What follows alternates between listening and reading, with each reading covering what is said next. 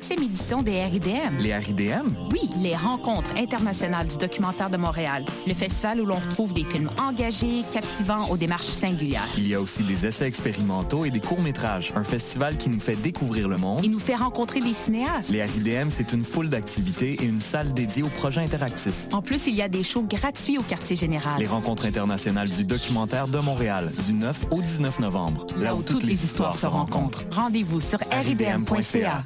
Vous désirez voter à l'élection municipale du 5 novembre prochain? Vous devez être inscrit à la liste électorale. Si votre nom n'apparaît pas sur l'avis d'inscription reçu par la poste ou si vous y notez des erreurs, vous devez vous rendre à l'un des 30 bureaux de la commission de révision de la liste électorale sur le territoire de la ville de Montréal du 7 au 17 octobre. Bonne nouvelle pour les étudiants de l'UCAM. L'un de ces bureaux est situé dans la boutique Le Parchemin à la station Berry. Vous avez des questions? Visitez jevotepourmaville.ca. Le 5 novembre, je vote pour ma ville. Je soutiens la réussite des jeunes. J'assure la sécurité alimentaire. Je facilite l'accès à un logement convenable. Je brise l'isolement social. Je bâtis des milieux de vie rassembleurs. J'aide une personne sur sept dans le Grand Montréal. Je donne à la campagne Centraide UCAM. centraide.ucam.ca.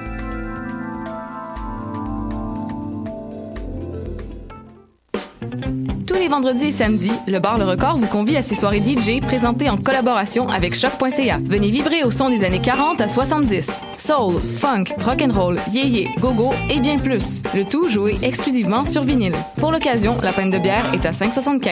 Ouvert tous les jours, le bar Le Record est situé au 76 22 rue Saint-Hubert, à deux pas du métro Jean Talon. Visitez notre page Facebook pour vous tenir informé de nos différents événements et promotions.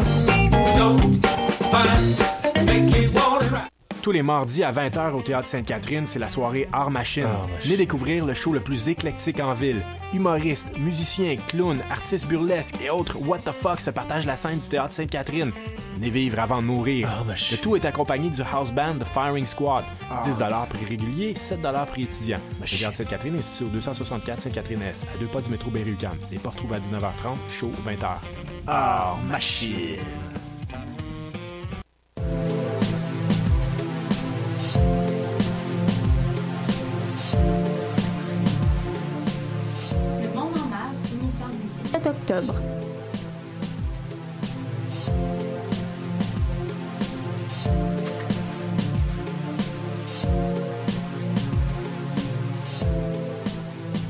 Bienvenue à l'émission Le Monde en marge, l'émission d'actualité internationale qui aborde les sujets dont on a peu entendu parler dans les médias québécois.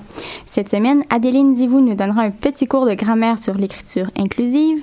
Bonjour Adéline. Bonjour Sandrine. De la grammaire, j'ai hâte. on observera le réchauffement des relations entre l'Arabie L'Arabie saoudite et la Russie avec Ali Shukroun. Au contraire, le durcissement du ton envers les musulmans indiens avec Yohan Dikokyo. Salut et Alexandre Moranville-Ouellette et Anna Villandry nous expliqueront des chiffres troublants. Bonjour. Bonjour. Salut, salut. C'est Sandrine Gagnac-Coulon qui vous parle. Vous êtes sur les ondes de choc.ca. Alors, euh, Johan, on a été très marqué par les reportages sur les Rohingyas, ces musulmans persécutés en Birmanie. Aujourd'hui, tu as décidé de nous parler du sort des musulmans en Inde. Cet été a été particulièrement violent en termes d'agression sur la communauté musulmane indienne. En effet, le 3 juillet dernier, un adolescent musulman était assassiné pour avoir acheté de la viande dans la banlieue de New Delhi. Le 14 juillet, des affrontements entre hindous et musulmans faisaient un mort et 12 blessés dans le Bengale occidental. Les attaques de ce genre se multiplient depuis le début de l'année et la liste des agressions contre des musulmans ne cesse de s'allonger. Depuis avril 2017, au moins 10 hommes musulmans ont été la cible de crimes de haine présumés et ont été lynchés ou tués en public, a dénoncé Amnesty International Inde dans un rapport publié. Pourquoi de telles agressions, Johan Quel rapport avec le végétarisme? Ce sont notamment les campagnes de protection bovine du Parti du peuple indien, appuyées par le gouvernement, qui ont conduit à une multitude d'attaques contre les musulmans, vendeurs et consommateurs de viande de bœuf. Mais il faut comprendre surtout ces attaques historiquement et géographiquement. La cohabitation entre hindous et musulmans est chaotique depuis la partition de 1947 en deux nations, indiennes et pakistanaises. Le conflit indo-pakistanais a provoqué les montées des fondamentalismes hindous et musulmans. Les musulmans indiens sont donc discriminés dans la société. Oui, Selon le rapport Sacha publié en 2006 sur les musulmans en Inde et produit par un comité mis en place par le Premier ministre de l'époque, la communauté musulmane est particulièrement touchée par l'analphabétisme, la précarisation de l'emploi, la difficulté d'accès à l'emprunt bancaire, l'incarcération pénitentiaire. Selon ce rapport, les musulmans intègrent difficilement les élites politiques et économiques et les rangs de la fonction publique. Donc, les rangs de la fonction publique sont souvent réservés aux hindous. Et que fait le gouvernement contre ces attaques? Eh bien, pas grand-chose. Au contraire même. La situation de la communauté musulmane s'est néanmoins aggravée depuis la prise de pouvoir du Premier ministre nationaliste hindou, Narendra Modi, en 2014. Ce dernier est un ancien membre d'une organisation paramilitaire nationaliste appelée la RSS. Il a été accusé d'avoir laissé faire voire même d'avoir soutenu les pogroms anti-musulmans en 2002 dans l'état de Gujarat, dont il était le gouverneur. Euh, son parti, le BJP, mise sur l'idée que l'Inde doit être fondée sur l'Hindoutva, la nation doit être guidée par son hindouité. Cette politique clivante prétend défendre le peuple indien de la submersion démographique des musulmans et des agressions du Pakistan voisin. Les fondamentalistes ne voient pas d'un bon œil la forte croissance de la population musulmane. Depuis l'arrivée au pouvoir de Marendra Modi, les projets prosélytes de conversion de chrétiens et de musulmans vers l'hindouisme prolifèrent. Mhm. et euh, y a-t-il des réactions dans la société civile? Oui, les voix se lèvent face au phénomène islamophobe croissant. En témoignent les manifestations du 3 juillet dernier pour dénoncer la montée des crimes anti-musulmans dans plusieurs villes indiennes. Mais malgré la présence d'un bon nombre de militants laïcs et pluralistes, les tensions sont récurrentes entre les communautés musulmanes et hindoues. Euh, forte de ses 170 millions de musulmans, soit 14% de la population, selon le dernier recensement de 2011, l'Inde va devenir le plus grand pays musulman d'ici à 2050. Euh, la communauté musulmane indienne dépasserait ainsi les 310 millions d'habitants. Donc euh, vous vous en rendez compte, vous vous en doutez, que les antagonismes vont sans doute encore s'approfondir. Merci, Johan. Sujet fort peu connu dont tu, nous as parlé aujourd'hui. Et dans les dernières semaines, tu nous avais parlé d'un reportage sur le Vietnam diffusé sur Arte. Eh bien, il sera aussi diffusé au grand reportage de Radio-Canada et le premier des neuf épisodes, c'était hier. Et ce sera euh, tous les autres lundis du mois. Une série documentaire de Ken Burns qui vaut vraiment la peine d'être écoutée. Adéline, toi aujourd'hui, tu nous parles d'écriture inclusive. Est-ce que tu peux développer? Alors déjà, avant toute chose, est-ce que vous savez ce que c'est que l'écriture inclusive? Moi, personnellement, non. Je, je, je suis pas intéressé à le savoir. Plus, ou moins. Bah, pour ma part, je voyais le terme passer, mais ça me disait pas forcément grand-chose. Je me, je me doutais un peu ce que c'était. Donc en fait, l'écriture inclusive, c'est une nouvelle manière d'utiliser l'orthographe pour lutter contre les stéréotypes sexistes, et notamment le masculin qui l'emporte dans la langue française. Donc pour combattre ça, il y a trois solutions. La première, on accorde désormais en fonction du genre. Donc par exemple, pour les fonctions en France, on avait l'habitude d'utiliser le nom masculin pour certains métiers, Madame le maire qui se transforme en Madame la maire, ou mairesse, ça se dit aussi, c'est d'ailleurs le cas au Québec. Pompier qui se transforme en pompière, je trouve ça bizarre à dire en passant ou encore les professions qui se terminent en heure, comme professeur qui devient professeureux.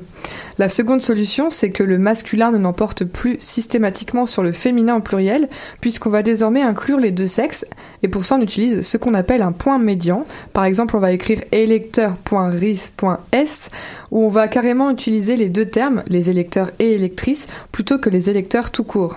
Et la dernière solution, c'est de ne plus utiliser le terme de droit de l'homme, mais plutôt le terme de droits humains, un terme plus universel qui n'exclut personne. Et tout ça, ça fait donc polémique en France. Pourquoi? En fait, toute la polémique s'est déclarée quand l'éditeur Atier a sorti un livre scolaire qui, justement, emploie cette forme d'écriture. Les manuels scolaires sont le reflet de notre société et de son évolution. C'est d'ailleurs défendu Atier à leur sortie. Et l'écriture inclusive est d'ailleurs défendue depuis 2015 par le Haut Conseil à l'égalité entre les hommes et les femmes, qui a de son côté publié un guide pour une communication publique sans stéréotype de sexe. Le langage est en effet important et comme l'explique Eliane Viennot, professeure de littérature à l'université de Saint-Étienne, expliquer aux enfants que le masculin l'emporte sur le féminin ne peut pas contribuer à forger des consciences égalitaristes. Et ce qui a renforcé la polémique, c'est la sortie d'un guide à destination des TPE et des PME, donc très petites entreprises et petites et moyennes entreprises, qui recommande d'employer l'écriture inclusive en entreprise pour lutter contre ces inégalités inégalité genrée. Pardon. Et il a été initié par la ministre du Travail Muriel Pénicaud et la secrétaire d'État chargée de l'égalité homme-femme Marlène Schiappa. Parce que parmi les entreprises sanctionnées pour non-respect de leurs obligations en matière d'égalité professionnelle, 80% sont justement des TPE. Et là, il y a déjà une polémique interne puisque le président Emmanuel Macron estime que cela n'aurait jamais dû émaner d'un ministre et ne souhaite donc pas encourager cette initiative. Et du côté du ministre de l'Éducation Jean-Michel Blanquier, c'est un gros non à l'écriture inclusive puisque son utilisation rajoute selon lui une complexité qui n'est pas nécessaire et pour lui ça ajoute des polémiques inutiles.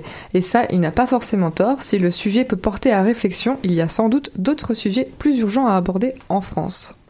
Intéressant de voir euh, le débat français sur cette question qui est quand même aussi euh, divisé euh, au Québec. Merci Adéline. Et on s'en va en musique. On sera de retour tout de suite après Yara, le dernier succès du compositeur indien musulman Alaraka Raman. A.R. Rahman est une star en Inde pour avoir été le directeur musical de Slumdog Millionnaire pour lequel elle a remporté deux Oscars.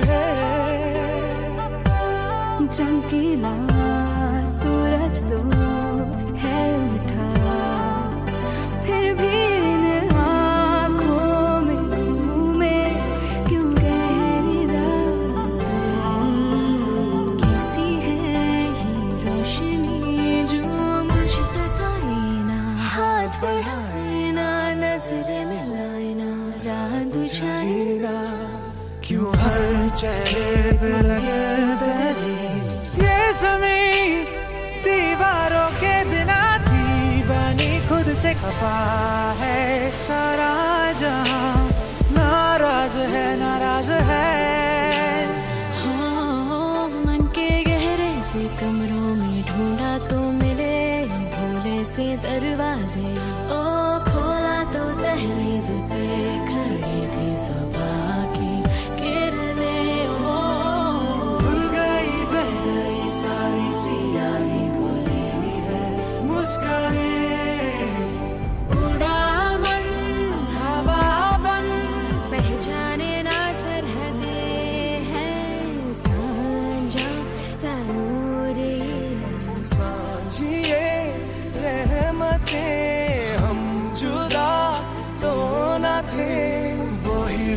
से है, वही खुशी से है दोस्ती। एक सी है ज़िंदगी।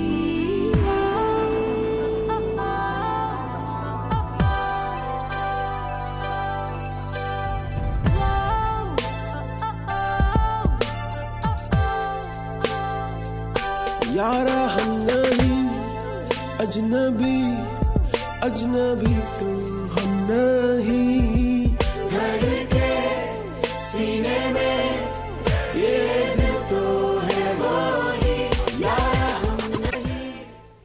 Au bout de la ligne, notre correspondant à Lyon, Ali. Aujourd'hui, tu nous parles du rapprochement entre la Russie et l'Arabie saoudite.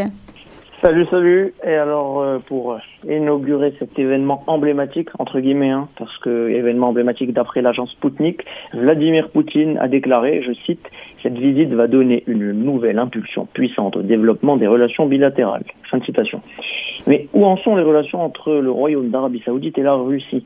Si les rapports entre les deux pays ne sont pas au point mort, il n'empêche que symboliquement, cette rencontre est historique quand même, parce que c'est la première fois que le chef de l'État saoudien se rend en Russie chez son homologue dans le cadre d'une visite, pardon, dans le cadre d'une visite diplomatique. Le roi Salman était donc à Moscou entre le 4 et le 6 octobre dernier, et on aura remarqué la faible médiatisation de cet événement. Oui, c'est vrai. Et euh, de quel type étaient les enjeux sur la table de discussion?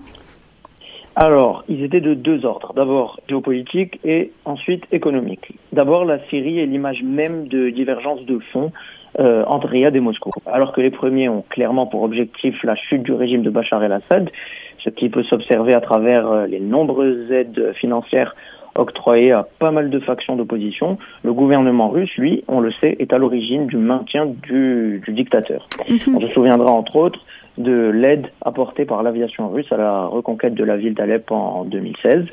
Euh, la Russie joue en fait avec minutie et attention, ses pions au Moyen-Orient puisque c'est par ce biais qu'elle a cherché à peser de nouveau sur la scène internationale, mais avant tout, avant tout, à afficher ses prétentions hégémoniques au Moyen-Orient. Contrairement au début de la guerre civile syrienne, euh, là où les Russes n'avaient, à l'exception d'une attache sur le littoral syrien, rien, absolument rien à perdre, euh, leur influence a depuis 2011 considérablement grandi. Donc voilà, sur le plan syrien, Riyad et Moscou n'ont incontestablement pas d'attente similaire. Et aussi, géopolitiquement, il y a le sujet du Yémen qui est assez critique, non?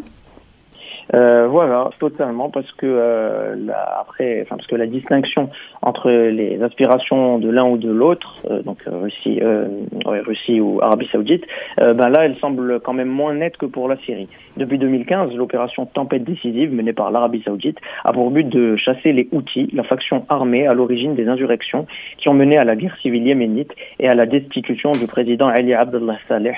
Mais comme l'a écrit le site web Orient 21, Tempête décisive a été tout sauf décisive et de nombreux accidents parfois très graves ont pointé les incapacités militaires et politiques de l'Arabie saoudite, toujours selon Orient 21.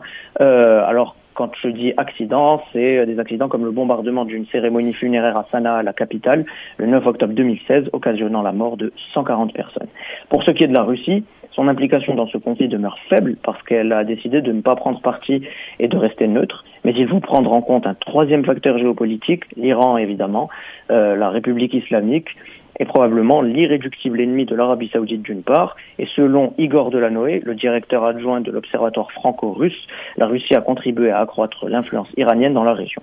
Si on ajoute à cela la position plus qu'hostile et vraiment pas camouflée de l'administration Trump envers Téhéran, on peut essayer de mieux appréhender la volonté de la part de l'Arabie saoudite de réduire ses relations avec l'Iran. Mais justement, est-ce qu'il s'agit d'un revirement total de l'alliance russo-iranienne? Euh, alors, c'est pas ce qui ressort majoritairement des discussions entre Riyad et Moscou. On est plus, toujours d'après euh, le directeur adjoint de l'Observatoire franco-russe, donc euh, Igor Delanoë, euh, on est plus, selon lui, dans un processus de diversification stratégique des deux côtés.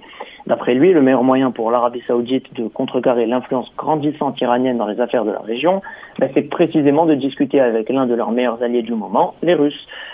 On n'est pas dans un remplacement total de l'alliance euh, américano-saoudienne, euh, parce que pour cela, une traduction économique ou militaire serait nécessaire.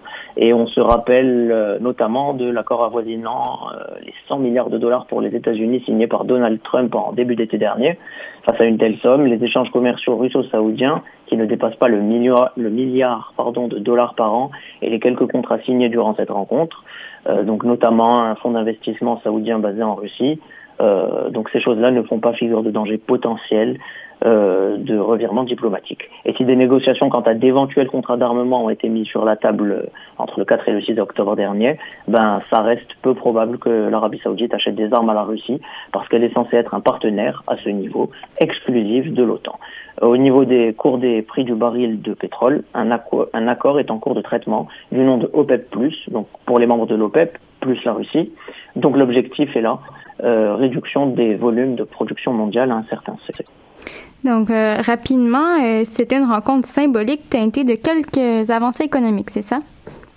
Euh, voilà, je pense que c'est une phrase qui résume euh, bien la situation parce qu'on a affaire à deux États qui cherchent à accroître leur potentiel d'influence dans une région à grande opportunité.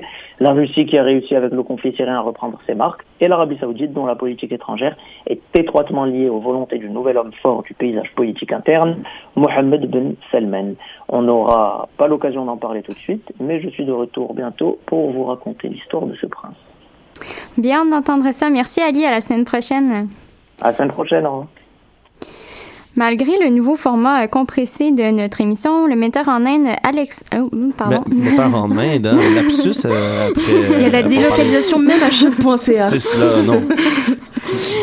Notre metteur en ordre, pardon, Alexandre, a tout de même euh, voulu apporter son grain de sel explicatif de la semaine. Oui, écoute, euh, c'est exactement ça que je veux faire. Euh, Vous savez que je n'ai pas pour l'habitude de rester silencieux pendant une émission de radio. Écoutez, moi, je voulais faire une petite capsule explicative aujourd'hui parce que dans l'actualité, récemment, je trouve, on parle énormément d'un pays. Hein. Nos éditeurs vétérans du Monde en marge le savent. J'y reviens à chaque année et je parle toujours de ce pays que j'ai à l'œil constamment. J'ai bien dit la Corée du Nord. Je pense qu'on peut dire que c'est ton sujet fétiche. Ouais, puis on en parle souvent dans les médias. hein.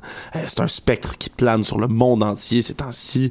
Euh, alors j'ai décidé d'y aller d'un côté moins plus explicatif parce que si on, en entend beaucoup parler, euh, il y a de ce sujet hein, qui, donne vraiment froid dans le dos. Je parle bien des bombes nucléaires, hein, de cet armement, les armes de destruction massive.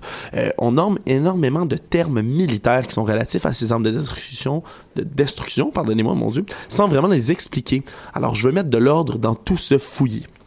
Mais je t'en prie, Alexandre. Oui, alors, je vais relater toutes sortes de termes comme ça. Alors, c'est un de compliqué. Essayez de me suivre du mieux que vous pouvez. Alors, chers auditeurs, moi, je parle de puissance relative hein, dans ces armes-là. Alors, on parle de ce dernier essai en septembre dernier qu'ils ont effectué, la Corée du Nord, au-dessus du Japon, ce missile qui a survolé.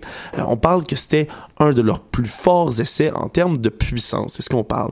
On parle ici de 100 kilotonnes de puissance. Je vous donne un comparatif.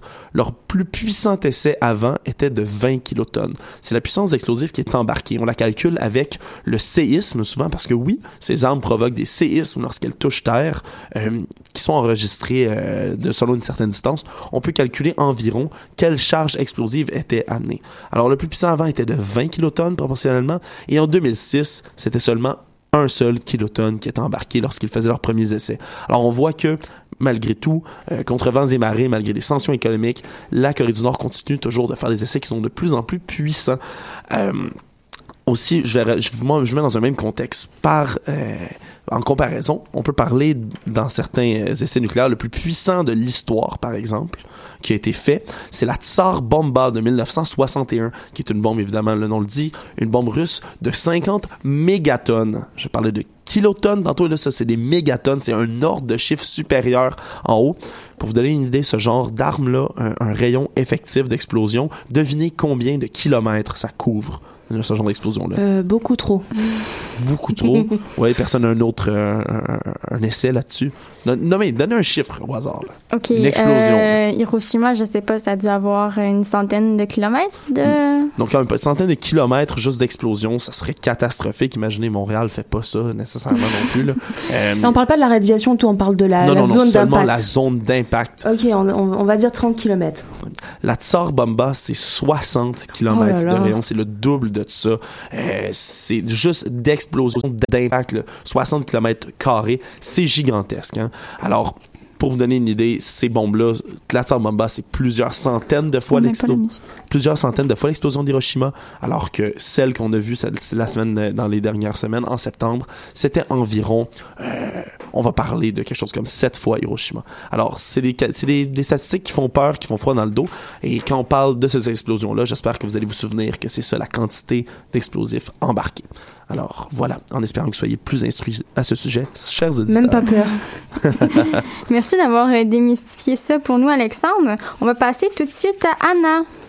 Oui. Bonjour, c'est l'heure de ton billet d'humeur. Tu me sembles bien remonté aujourd'hui. Oui, bonjour Sandrine. Effectivement, aujourd'hui, je suis un peu à vif et je risque de vous plomber l'ambiance ici en studio. Rien de nouveau pour vrai.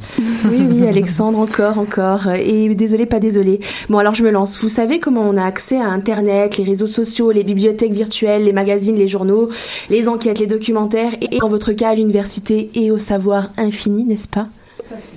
Bon, alors ce que j'essaie de dire, c'est que on a toutes les informations potentiellement à portée de main. Faut-il encore avoir la volonté d'aller les euh, chercher? Et on a tous ces chiffres, ces rapports, à un clic de souris. Et pourtant, et pourtant, on n'y va pas. Et voilà. Non, c'est pas ça. À vos têtes, je vois que vous allez peut-être avoir besoin d'un exemple concret. Alors, allons-y en chiffres, ça va être rigolo. Alors, à main levée, euh, ici en studio et même à la maison, fait faire l'exercice. Est-ce qu'il y a quelqu'un qui a mangé des sushis dans le dernier mois? Moi Oh, moi, oui. Ah, oui. oui certain, ok, certain. donc tout le monde lève la main. Je me permets de vous poser une deuxième question alors. Selon vous, d'ici quelle année il n'y aura plus du tout de poissons dans l'océan? Ah. 2030 Oh, 2030, euh, c'est bientôt. Donc dans ça. 12 ans, il n'y a plus de poissons dans l'océan pour toi. Non, Guy. un- un- je- Fallait dire un chiffre. Moi, moi, je, je- je dirais un peu plus loin. Je dirais peut-être 2060, quelque chose du genre. Ok. Moi, je pense que ça dépend euh, quel poisson c'est. Je pense qu'on va voir peut-être euh, une, espèce qui va être vraiment dominante, puis les autres vont être mal en point. Forcément, voilà, il y a des, il y a quand même, quand je dis plus de poissons, il va rester des poissons, mais bon, poissons à la consommation et poissons sauvages, ok? La réponse est simple, selon les dernières estimations, euh, c'est 2048. Donc pas Ah, j'étais 1000 pas ans, loin. pas 100 ans, ouais, vous étiez pas très loin.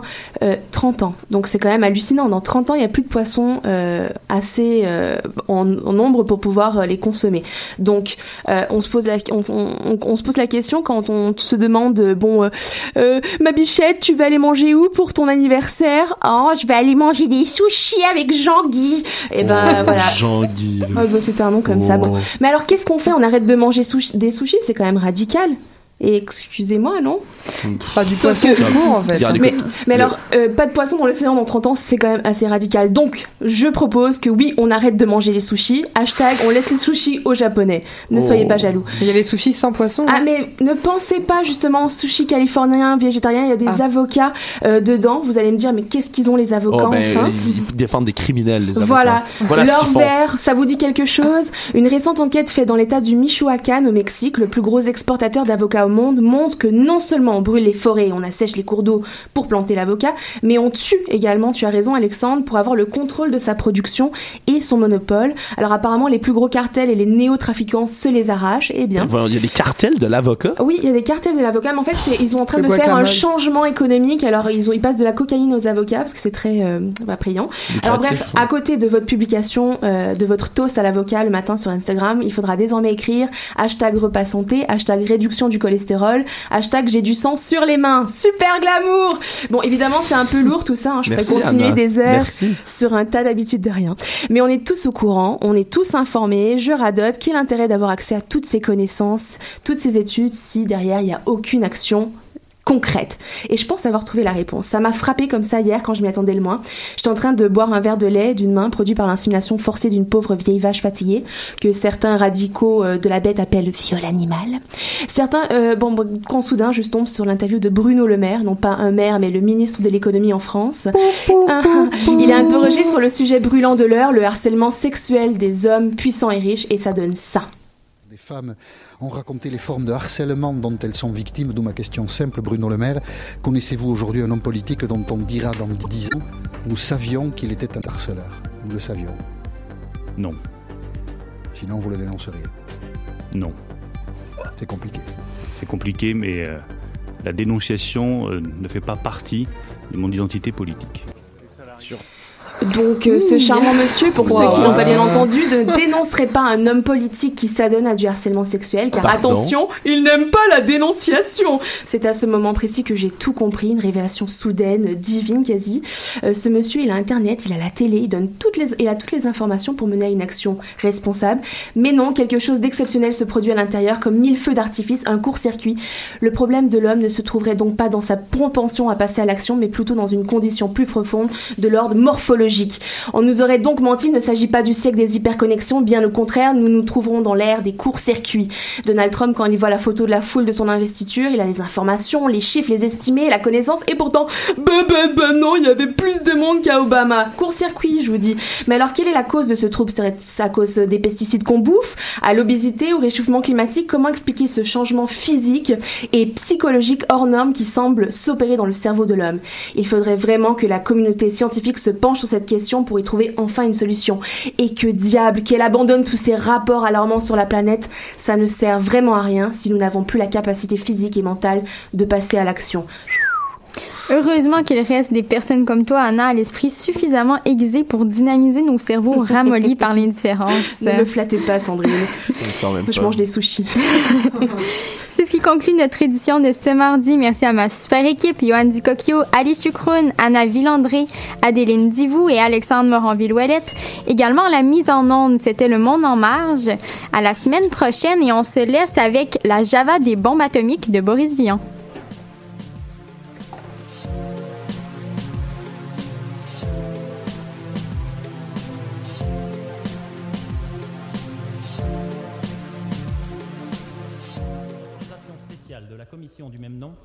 La Java des bombes atomiques.